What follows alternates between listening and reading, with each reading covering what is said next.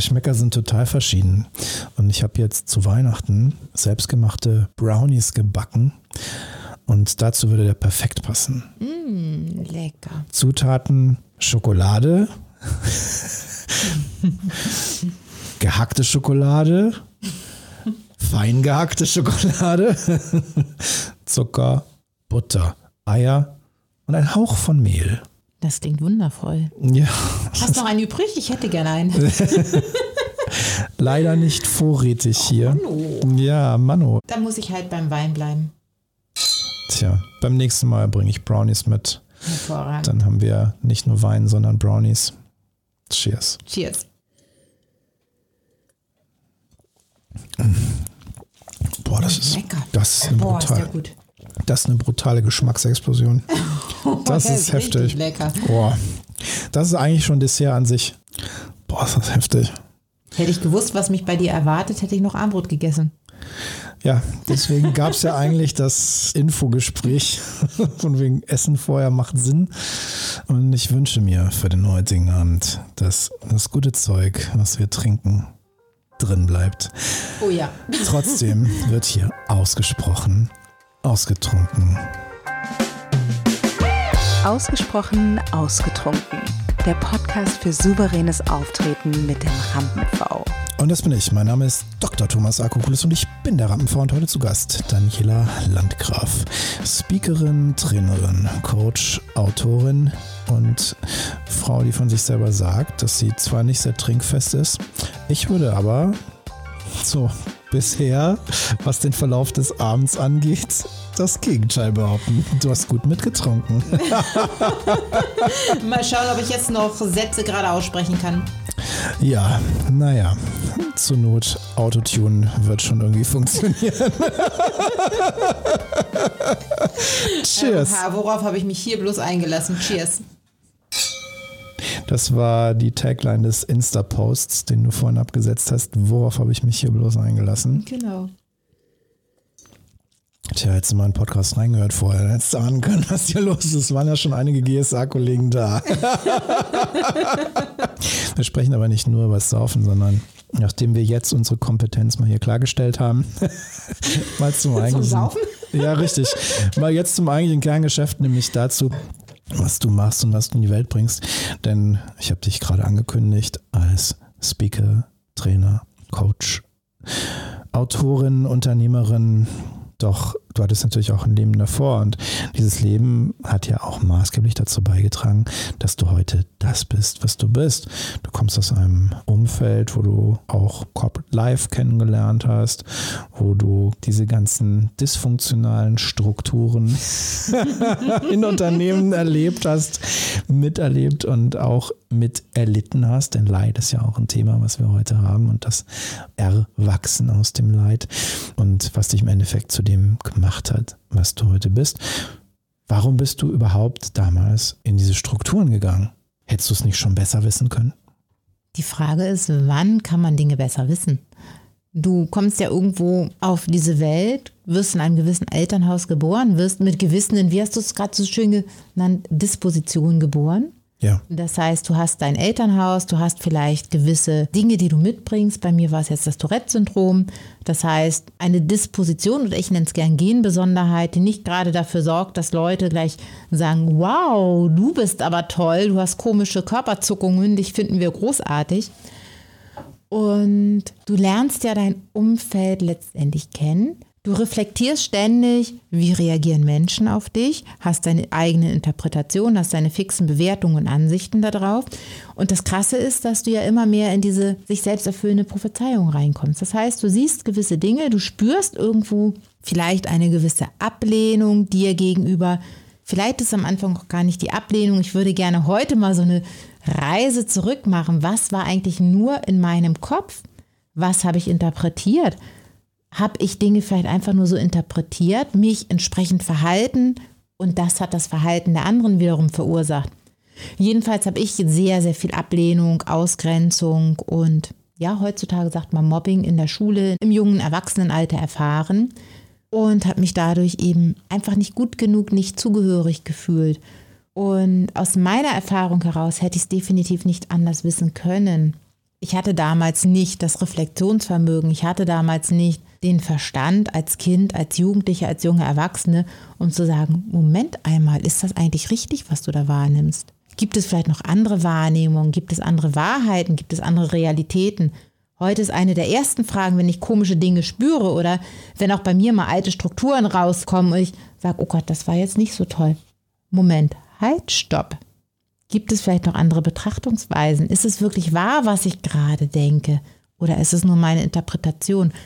Und das hat etwas mit Erfahrungswerten zu tun. Und ich glaube nicht, dass du, wenn du in diese Welt geboren wirst, wenn du Kind, wenn du jugendlich bist, gleich diese Dinge weißt, sondern das lernst du erst nach und nach kennen aufgrund deiner Erfahrung. Witzigerweise, wenn wir so über das Thema sprechen, ich hatte meinen ersten Auftritt vor Publikum mit vier Jahren. Oh, wow. Mhm. Meine Mutter ist im ersten Beruf Konzertpianistin und die hat damals diesen Beruf noch ausgeübt und hatte ein Konzert gespielt und hatte dann mit dem Veranstalter irgendwie ausgekaspert, dass ich auch ein Weihnachtslied spiele. Es war ein Adventskonzert und wie wir damals bei den Medien immer gesagt haben, Kinder und Tiere gehen immer. Und so sah das der Veranstalter auch und dachte, Mensch, wenn wir jetzt hier noch einen vierjährigen blonden Jungen auf die Bühne setzen, der ein Weihnachtslied spielt, mega Geschichte, machen wir. Das heißt, ich saß da vor einer Gesellschaft von ja, so etwa 400, 500 Leuten und habe Morgen kommt der Weihnachtsmann gespielt. Und ich war null nervös. Witzigerweise, gute zehn Jahre später, habe ich in einem Jugendprojekt beim Radio angefangen habe eine Zeit lang da mitgearbeitet. Irgendwann durfte ich auf Sendung gehen, ans Mikro. Und ich hatte so ein derartiges Lampenfieber. Und irgendwas ist in diesen gut zehn Jahren passiert. Und es war nicht meine Disposition in dem Fall. Es war nicht die Erziehung meiner Eltern, sondern irgendwas anderes. Sozialisation, Schule, Gesellschaft, irgendwas hat dazu geführt, dass ich ein wahnsinniges Lampenfieber entwickelt habe. Und das finde ich extrem spannend. Also dieser Selbstreflexion und hat mich dann einige Jahre Arbeit an mir selbst gekostet, herauszufinden, warum das so ist, wie Lampenfieber entsteht, woher das kommt und was für mich der Knackpunkt ist, wie ich das überwinden kann. Also ich habe selber auch einen Leidensweg hinter mir, so ist das nicht.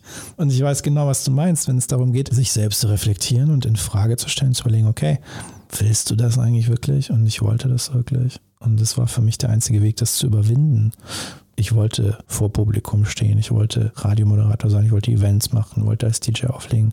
Das war mein Ziel. Und der einzige Weg ist dann durch den Schmerz durch. Hm. Das Thema Lampenfieber ist eh ein sehr spannendes. Also ich möchte hier jemanden zitieren, den Peter Brandl, ehemaliger Präsident der GSA. Der hat mal etwas zu mir bzw. zu unserer Ausbildungsgruppe bei der GSA gesagt. Lampenfieber ist chemisch gesehen nichts anderes als frisch verliebt sein. Und du bist jedes Mal frisch verliebt, wenn du auf die Bühne kommst. Und mir hat dieses Reframing unheimlich geholfen, wirklich zu sagen, ja, ich reframe, also verändere dieses Gefühl für mich und es ist chemisch wie frisch verliebt sein. Ob das nun so ist oder nicht, sei mal dahingestellt, aber mir hat es wahnsinnig geholfen. Und dieses Was ist da in der Zeit passiert? Da ist mir jetzt gerade so ein Gedankengang in den Kopf gekommen, den ich auch immer gerne in den, meinen Vorträgen mal mit aufgreife. Die Menschen wünschen sich irgendwo so selbstbestimmte Kinder, selbstbestimmte, selbstbewusste Kinder, die ihr Ding machen. Und dann kommen die Kinder in die Schule und dann müssen sie dem Mainstream folgen. Sie müssen dem Lehrplan folgen. Wenn ein Kind nicht genauso lernt, wie es der Lehrplan vorsieht, dann bekommt es schlechte Noten, dann wird es nicht so anerkannt wie Kinder mit guten Noten. Wenn das Kind dann vielleicht auch von seiner Persönlichkeit her anders ist als andere Kinder, aus irgendwelchen Gründen, und manchmal ist es nur die falsche Hautfarbe oder die falsche Haarfarbe, der falsche Name, was auch immer, dann hat dieses Kind vielleicht das Gefühl, nicht dazu zu gehören, nicht gut genug zu sein und gibt alles, um in diesen Mainstream reinzukommen. Denn Mainstream wird dann anerkannt. Im Mainstream gehört du dazu. Und diese Kinder werden nun alle groß und erwachsen. Die machen ihre Ausbildung, die machen ihr Studium, gucken sich dann irgendwelche Anzeigen an, Stellenanzeigen und da steht dann, wir suchen selbstbestimmte freie Mitarbeiter, selbstbewusste Mitarbeiter. Sie bewerben sich darauf, weil sie vielleicht inzwischen doch wieder gelernt haben, gegen den Mainstream zu gehen und selbstbestimmt und selbstbewusst zu sein. Bewerben sich darauf und was erleben sie in den Firmen? Sie dürfen alles sein, aber nicht selbstbewusst und selbstbestimmt, weil sie nämlich dem Mainstream wieder folgen. Und da gibt es so eine Wiederholung dieser Schulzeit. Das heißt, solange du in dir selber nicht gefestigt bist, in deinem eigenen Selbstwert, ist es, glaube ich, relativ normal, dass du versuchst, diesem Mainstream zu folgen, um Anerkennung zu kriegen, um Liebe zu kriegen, um Status zu kriegen, um Geld zu kriegen, um all diese Dinge zu bekommen. Das ist ja im Grunde das, was die Gesellschaft im klassischen Sinn von uns erwartet, mhm. nämlich dass wir funktionieren, dass ja. wir uns in dieses Gefüge einfügen, also ein Zahnrad werden, ein Arbeitsbienchen werden, den Mechanismus aber nicht in Frage stellen. Mhm. Und Menschen, die auf die Welt kommen und eigentlich einen starken Charakter haben und eigentlich genau dafür gemacht sind, Grenzen zu durchbrechen, die werden kaputt gemacht davon. Und es ist mir persönlich ein Anliegen, Menschen, die bereit sind, das in Frage zu stellen, zu helfen, zu ihrer eigenen Freiheit zu finden. Ich mache mit. Nice. Darauf trinken wir. Prost. Es führt dazu, dass Menschen oder weniger Menschen das brauchen, was wir anzubieten haben. Aber ich glaube, wenn wir irgendwann in einer Welt leben sollten, in der das Coaching, was wir anzubieten haben, gar nicht mehr gebraucht wird, ich glaube, dann brauchen wir uns sowieso keine Gedanken mehr zu machen. Das sehe ich ganz genauso, denn diese Welt ist so bestimmt von Leistung, von Leistungsdruck, von machen, machen, machen, machen. Ich sage auch gerne machen, machen, machen, Burnout, weil ich es selbst erlebt habe. Und dieses sich immer wieder behaupten, immer wieder versuchen in dieser Gesellschaft und nicht nur versuchen, sondern es auch so schaffen, in dieser Gesellschaft einen bestimmten Status zu erreichen, der oft an materiellen Dingen gemessen wird. Das ist ein Thema, an dem wir, glaube ich, im Moment, gerade im Moment in der jetzigen Zeit sehr stark merken, wie krank im Grunde genommen unsere Gesellschaft ist. Und wenn du hier ins Vertrauen gehst und sagst, okay, wir sind dann als Coaches überflüssig, genial, aber dann wird sich irgendetwas anderes finden. Und das hat wieder was mit Selbstwert und Vertrauen zu tun, dass genau im richtigen Moment die richtigen Dinge passieren und ja, dass du genau richtig bist, wie du bist, mit deinen Fähigkeiten, mit deinen Kenntnissen. Dann musst du dir auch über Materielles keine Gedanken mehr machen. Mache ich auch nicht. Wenn es soweit ist, dann mache ich eine Weinbar auf. Weinerlich. Komm, wir trinken was. okay. Noch mehr. Ja. Mm. Mm. Oh, mit jedem Schluck wird es besser. Ein geiles Zeug. Wir trinken Rondeur Appassimento aus dem Jahr 2019. Ein französischer Wein, dem man nachsagt, die Antwort Frankreichs auf den Primitivo.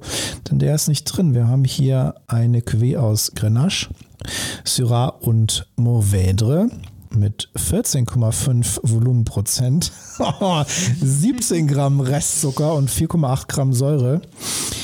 Kritiker würden jetzt sagen Traubenmarmelade. Ich sage geiles Zeug. das ist eine Geschmacksexplosion.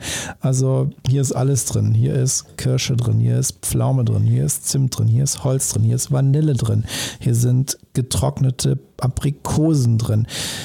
Also du hast das Gefühl, du trinkst Salatdressing, so dickflüssig ist das. Das ist so geil, dieses Zeug. Mhm. Was für ein Vergleich. Oh, oh, das ist einfach. Salatdressing. Wollte ich auch schon immer mal trinken. du hast mein Salatdressing noch nie getrunken. Doch jetzt. Oh, das, und dann hat er auch noch so eine, das ist ja das Geile, da ist so ein bisschen französische Stilistik noch drin, so ein bisschen so eine stallige Note, so ein bisschen was warmer Pferdeapfel ist auch noch mit drin. Oh, Apfel sowieso, aber auch Pferdeapfel. Ein warmer Pferdeapfel. Ja, riech mal. Hol dir mal das Bild. Warmer Pferdeapfel. Das hat so ein bisschen was in die Richtung. Okay, man muss nicht immer der gleichen Meinung wie sein Überhaupt nicht. sein. Überhaupt nicht. ich finde ihn eher sehr vanillig. Der ist total vanillig. Das ist einfach ein geiles Zeug.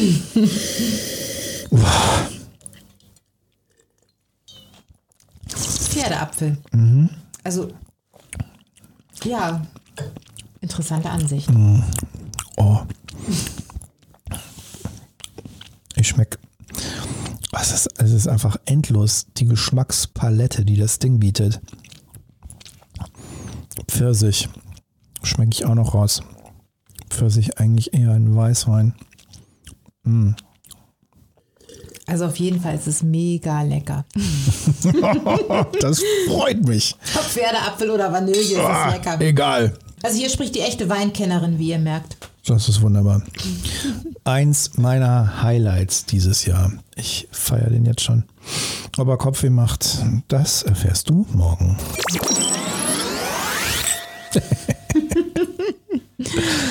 Zurück zum Kernthema. Cheers. Cheers. Wir haben eine Mission und wie wir jetzt ja festgestellt haben, sind da sehr viele Parallelen in dieser Mission. Mission Freiheit. Und wir bringen die in die Welt, wir bringen die zu einzelnen Coaching-Klienten im exklusiven Setting. Wir bringen sie auf größere Bühnen als Speaker und wir treten dieses Jahr bei einem Event auf, hoffentlich, Hoffentlich. wenn denn alles so läuft, wie es laufen soll. Das für mich sehr schön ist von der Grundidee, nämlich basiert auf der Last Lecture, dem Format, in dem jemand, wenn er noch eine gewisse Zeit zu leben hätte und dann ein einzelnes Event, wo er eine einzelne Rede halten darf, das, was wirklich die Essenz seines Schaffens, seiner Mission ist, in die Welt bringen kann, auf der Bühne präsentiert, nämlich der Nacht der Redner bei Achim Griesel. Und du bringst eins deiner Kernthemen auf die Bühne. Genau. Das Thema ist Selbstwert Hilfe. Ich habe zu viel Wein getrunken. Selbstwert ist Geld wert.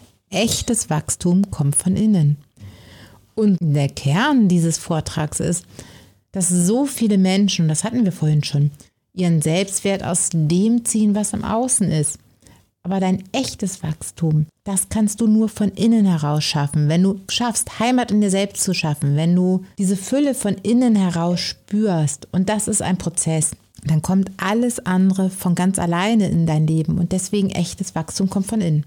Und das ist im Grunde die Essenz dessen, was du ja vorhin auch anhand deiner eigenen Geschichte skizziert hast. Wir können nicht das Wachstum beschleunigen, wenn wir am Grashalm ziehen. Das Gras wächst nicht schneller, wenn wir daran ziehen, sondern es hat sein eigenes Tempo. Jeder Klient im Coaching hat sein eigenes Tempo und das haben wir als Speaker, Coaches, Trainer, was auch immer auch. Und wir haben eigene Entwicklungen durchgemacht, erlebt und Dinge, die uns dazu gemacht haben, was wir heute sind, die sind wertvoll und Geschichten, die es wert sind, geteilt zu werden. Und mich interessiert jetzt als kleiner Teaser, ohne alles vorwegzunehmen, aber so ein Hint für Leute, die sagen, ich habe Interesse an diesem Vortrag, ich habe Bock drauf. Welche Geschichte wirst du erzählen und welches Ende wird man da erfahren, ohne dass du es jetzt vorwegnimmst?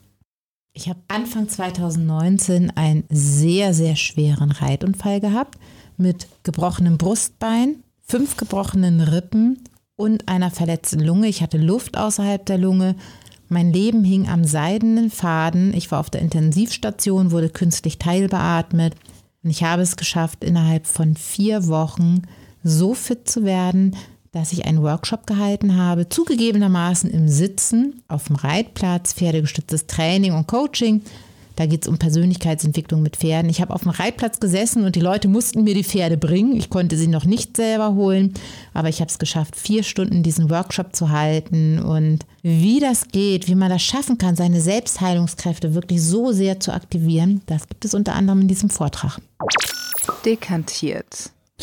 Ohne jetzt nachzufragen, was die Erkenntnis daraus ist. Viel spannender finde ich, dass du die Arbeit mit Pferden erwähnst, denn der Gast, der letztes Mal hier im Podcast zu Gast war, Bettina Karlau, sie hat berichtet, dass sie gerade eine Ausbildung in dem Bereich macht und ich persönlich, auch wenn ich es nie gelernt habe, finde das Thema höchst spannend, weil ich mir gut vorstellen kann, dass man dadurch sehr, sehr viel über sich selbst lernen kann, wenn man im Coaching mit Pferden arbeitet. Wie genau funktioniert das? Die Pferde spiegeln unheimlich doll die Haltung von Menschen, die Gefühle, die der Mensch hat, Anspannung, Entspannung, Erwartungshaltung.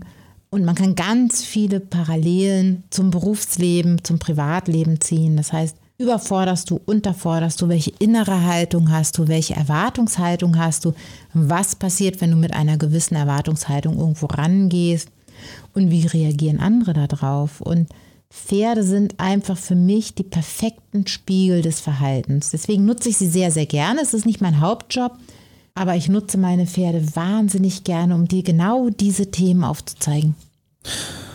Wenn das so wirkungsvoll ist, glaubst du, es wäre hilfreich, wenn jeder Konzern eine eigene Stallung für Führungskräfte betreibt? Sehr spannender Ansatz. Ich glaube nicht, dass der Konzern eine eigene Stallung vorhalten muss, sondern vielleicht einfach den einen oder anderen der Führungskräfte zu so einem pferdegestützten Training schicken. Das könnte schon sehr hilfreich sein. Es gibt ja jetzt auch so ein, so ein Trendthema.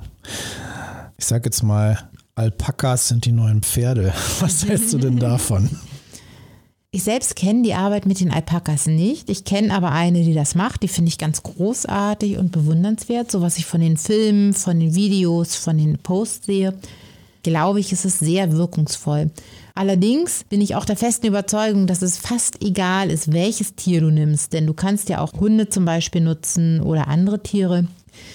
Eins meiner Bücher, die jetzt im April 2021 erscheinen, ist tiergestütztes Training und Coaching. Ich habe den ganzen Bereich der Pferde quasi geschrieben und ich hatte eine Co-Autorin, die hat über Hunde, über Esel, über Ziegen, über Schweine und auch über Greifvögel geschrieben. Das heißt, letztendlich ist es grundsätzlich so, dass Tiere dir ganz, ganz viel spiegeln. Und es ist schon ein Unterschied. Ein Hund ist eher eben ein Tier, was Beute jagt, was eben eher so diesen Jagdinstinkt hat, während ein Pferd eher einen Fluchtinstinkt hat. Also das gilt es schon zu berücksichtigen. Aber Tiere handeln intuitiv, Tiere lesen deine Körpersprache, Tiere sind exzellente Gedankenleser. Und von daher bin ich fest davon überzeugt, dass fast egal ist, welches Tier du im Coaching nutzt. Du kannst fast jedes Tier als Spiegel nutzen. Ich glaube, das mache ich auch. Ich biete in Zukunft Coaching mit Faultieren an. Sehr geile Idee. Finde ich Dabei. extrem gut. Hat was mit Achtsamkeit zu tun. Achtsamkeitscoaching mit Faultieren. Oh, yeah. Ich glaube, das wird the shit. Letzte Woche wurden hier auch einige sehr spannende Theorien entwickelt. Ausgesprochen angetrunken. Ich habe mal so ein Vertriebsbeat-Dating entwickelt. Wie kann ich schnell neue Deals identifizieren? Also Noch Wein? potenziell. Auf jeden Fall. Neue Deals identifizieren. Und äh, da so ein Speed-Dating-Format entwickelt. Weil ich sag mal, typischerweise so am Anfang des Quartals haben sich irgendwie die Seller immer alle hingesetzt und überlegt, was machen sie denn dieses Quartal mit ihren Kunden und wie kommen sie auf ihre Ziele und so. Und bis sie dann mal so alle Brands und alle Möglichkeiten durchexerziert hatten, war das Quartal schon rum. Fantastisch. Ja, fand ich auch. Gab es da Alkohol? Da gab ich keine Ahnung. Schade. Da gab es ganz viel Disziplin. Oh.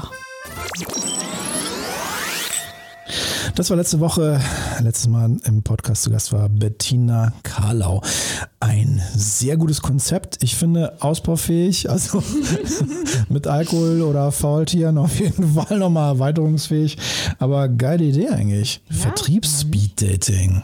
Cool. Ähnliches haben wir doch im Moment mit diesen zahlreichen Zoom-Meetings. Also ich erlebe das im Moment in vielen Zoom-Meetings, dass dann Breakout-Sessions gemacht werden.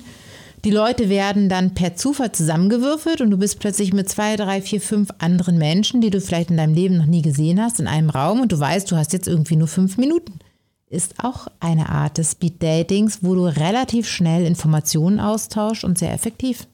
Halte ich auch für sehr, sehr spannend. Ich glaube sowieso, dass in der Digitalisierung, die wir gerade erleben, ein Riesenpotenzial im Sinne von Effizienz in der Kommunikation liegt. Weil alle schreien immer, wir brauchen Effizienz in der Kommunikation. Wir wollen Trainer, die uns das beibringen, sind aber nicht bereit, an ihren internen Mechanismen und Strukturen zu arbeiten, sondern wollen einfach irgendwelche Zaubertechniken lernen, die wir vermitteln sollen und erwarten dann, dass das der heilige Gral der Kommunikation ist. Nur das entsprechende Setting zu schaffen, darüber denkt irgendwie keiner nach. Und wenn man dann damit kommt und sagt, okay, was gibt es denn bisher an Möglichkeiten des Austauschs? Welche Kommunikationskultur gibt es bisher? Was wird gefördert und was wird auch geschaffen offiziell? Welche Möglichkeiten werden geschaffen? Ja, wie? Dann gibt es irgendwie nichts. Und dass es dann mit bisschen Schulz von Thun nicht getan ist, das will irgendwie keiner wissen. Ne? Ich finde, das ist ein wahnsinnig interessanter Punkt, den du da gerade ansprichst, weil ich erlebe es auch in Coaching sehr oft so nach dem Motto, gib mir jetzt die Lösung. Gib mir jetzt die Lösung für meine Probleme. Gib mir jetzt die Zauberformel oder die Übung, mit der ich all meine Themen in den Griff bekomme. Und tatsächlich ist ja dieses ganze Thema der Persönlichkeits, ich mag das Wort Entwicklung nicht, ich sage immer gerne Entfaltung. Also dieses ganze Thema der Persönlichkeitsentfaltung ist ein Prozess, der lang andauert. Vielleicht muss er auch gar nicht lang andauern, aber bei vielen Menschen ist es einfach eine Prozessarbeit. Das heißt, immer mehr Bewusstheit, immer mehr Erkenntnis, immer mehr Akzeptanz, Vertrauen, Zuversicht und auch immer mehr Erkennen der eigenen Fähigkeiten und dieses ganze Reflexionsvermögen auch wirklich mal von verschiedenen Seiten das Ganze zu betrachten. Das ist letztendlich diese Entwicklung oder Entfaltung der Persönlichkeit. Und das ist so, glaube ich, eine der Hauptenttäuschungen von vielen, die erstmalig ein Coaching buchen, dass es eben nicht diese Zauberformel gibt, dass es eben nicht diese eine Übung oder dieses eine Ding gibt, womit du plötzlich dein ganzes Leben veränderst. Willst du einen Tipp? Ja, immer. Gib doch deinen Klienten mal Alkohol. Nachgeschenkt. Oh, Gott, ah ja, gut, der, der hier noch ein volles Moderator, Glas. du hast ja. Ich werde hier, hier wird hier ständig nachgefüllt und ich müsste, glaube ich, demnächst erstmal diesen Podcast im Vorfeld anhören, ob ich überhaupt das, was ich jetzt gesagt habe, ob das überhaupt veröffentlicht werden darf. Sehr substanziell, sehr kompetent. Fantastisch. Kann ich ihm jetzt glauben? Ich glaube schon. Selbstverständlich. Thema Selbstwert. Juhu. Absolut, absolut. Damit habe ich kein Problem. Und auch nicht mit dem Volumenprozentwert. Selbstwert, Promillewert, da bin ich ganz vorne mit dabei. Na denn. Cheers! Cheers. Großartiger Abend. Was übrigens auch genial ist für den eigenen Selbstwert, ist ein eigenes Buch zu schreiben. Das stimmt. Ich habe bisher erst eine komplette Monographie geschrieben, meine Dissertation und ansonsten bei Büchern mitgewirkt. Ich habe aber Bock auf jeden Fall weitere Sachen zu schreiben. Also Ideen sind genug da, mir fehlt aktuell die Zeit. Ich habe andere Prioritäten im Moment, die mir wichtiger sind, aber sagen wir mal mittelfristig auf jeden Fall. Letzten Sommer hat eine Freundin von mir mir einen Vorschlag gemacht und gesagt, mach doch mal eine 21-Tage-Challenge zum Thema Schreib dein Buch. Und ich hatte erst voll die Glaubenssätze, so, ey, 21 Tage Buch schreiben. Wer soll das buchen? Tatsächlich habe ich die inzwischen zweimal durchgeführt und die dritte Challenge jetzt kurz bevor, die beginnt in drei Tagen. Und das ist so genial, was da für eine Gruppendynamik entsteht, wenn du so vier bis sechs Leute zusammen hast, die gleichzeitig an ihrem Buchthema arbeiten. Das ist so phänomenal. Da sind jetzt so geniale Werke entstanden, die jetzt teilweise gerade in den Lektoraten der Verlage sind. Und wie effektiv diese 21 Tage sein können, das hätte ich im Leben nicht gedacht. Also, wer weiß, vielleicht machst du bei der nächsten 21-Tage-Challenge mit. Wenn ich das rechtzeitig vorher planen kann, ist das eine Möglichkeit. Ich sage jetzt mal, ich habe den Luxus, dass mein Terminkalender so voll ist, dass ich mir gerade keine 21-Tage-Challenge erlauben kann. Wunderbar. Ja, Für dich. also ja? für mich ist Absolut. wirklich, es ist wirklich wunderbar. Ich bin sehr, sehr dankbar. Wenn ich mir das aber rechtzeitig freischaufeln kann, bin ich da durchaus offen für, weil ich bin absolut positiv der Idee darüber eingestellt, dass man das erreichen kann, in 21 Tagen ein Buch zu schreiben. Glaube ich absolut. Wenn man sich diese Tage freischaufelt, wenn man sich da wirklich den Kopf frei macht und auf diese Gruppendynamik einlässt, auf die Führung des Trainers. Ich glaube, dass es sehr, sehr wertvoll ist. Und jeder da draußen, der sagt, Mensch, 21 Tage im Buch schreiben, glaube ich nicht. Probiere ich aber aus. Dann schau jetzt in die Shownotes, dann weißt du, wo du es findest. alles kommt ohnehin immer zum richtigen Zeitpunkt. Und wenn du es selber spürst, und deswegen bin ich zum Beispiel ein Mensch, ich mache niemandem Druck, sondern sage, du wirst es spüren, wenn der richtige Zeitpunkt da ist. Und ob du nun ein Buch in 21 Tagen erstellst oder ob du nur diese 21 Tage als Anschubfinanzierung nutzt und dann hinterher wirklich so brennst und weitermachst, das ist letztendlich egal. Aber du wirst es spüren, wenn der richtige Zeitpunkt da ist. Definitiv. Manchmal spürt man auch die richtigen Zeitpunkte für andere Dinge. Weinsünden. Daniela. Daniela, was sind deine Weinsünden? Gab es mal irgendwas, was du unter Alkoholeinfluss getan hast, was du hinterher bereut hast? Wow, was für eine Frage. Nein, ich glaube nicht. Außer, dass ich am nächsten Tag es bereut habe, weil es mir einfach hundselend ging und ich dann gesagt habe, nie wieder Alkohol.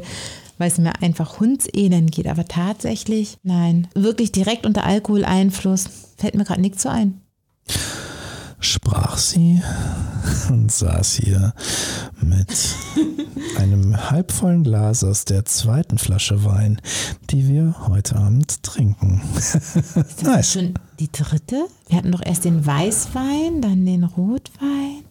Psch. Ah. Alles klar, ja, stimmt. Flasche Wein. Ja, ja es, gab, es, gab einen, es gab einen nicht gezählten, also das ist so, das ist so wie bei sportlichen Wettkämpfen. So. Ich bin nicht so der Wettkampftyp, aber sagen wir mal so als Vergleichsszenario, so wie so im sportlichen Wettkampf, so das Aufwärmen, die erste Flasche wird nicht gezählt. Und ich immer mit meiner absoluten Ehrlichkeit. Ne? Also manchmal, manches Mal fällt mir meine Ehrlichkeit echt auf den Fuß. Eieieiei. Also wenn, dann fällt dir nur morgens auf die Leber. Aber kommen wir mal zur letzten Frage. Wer bist du? Eine spannende Frage. Wow, sehr geil. Ich bin diejenige, die Menschen dabei unterstützt, von innen heraus zu leuchten, ihr Licht von innen heraus zu finden, um dann nicht mehr so abhängig vom Außen zu sein und damit ihre Zufriedenheit, ihr Glück und ihre persönliche Freiheit zu finden. Nicer Pitch. Bonusfrage. Noch eine, wow, die Ja. war ja schon herausfordernd eben. Ja, okay. In 40 Jahren sind wir in einer parkähnlichen Anlage und stehen an einem Grab. Das ist dein Grab. Dort stehen Menschen, die dich verabschieden.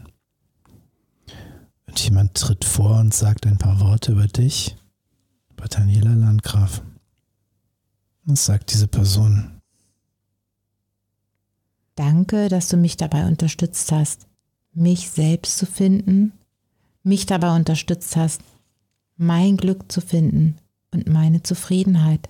Danke, dass du mich dabei unterstützt hast, Heimat in mir selbst zu finden. Das klingt nach einer substanziellen Mission. Und ich wünsche dir weiterhin viel Erfolg dabei, es in die Welt zu bringen. Dankeschön. Das war ausgesprochen ausgetrunken mit Daniela Landgraf.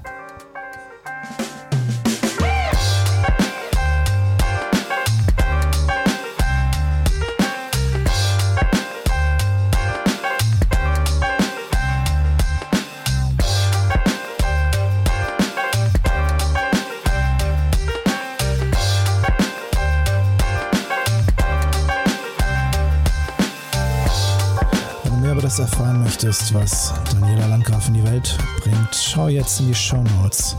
Da findest du mehr auf ihrer Website und ihrem Social Media.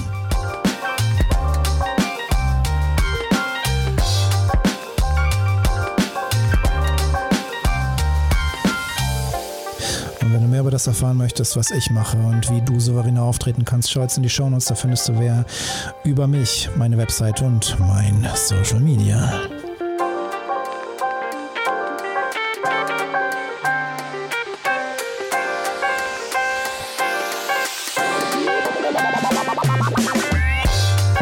Und jetzt brauche ich deine Hilfe. Wenn dir das gefallen hat, dann like, teile und schrei es in die Welt hinaus.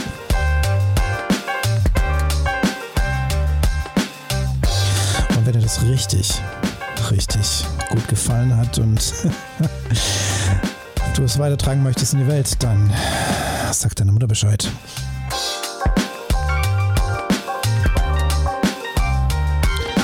Ausgesprochen ausgetrunken kommt wieder am Freitag mit der Rückblickfolge und der Reflexion und den Resten aus den Flaschen.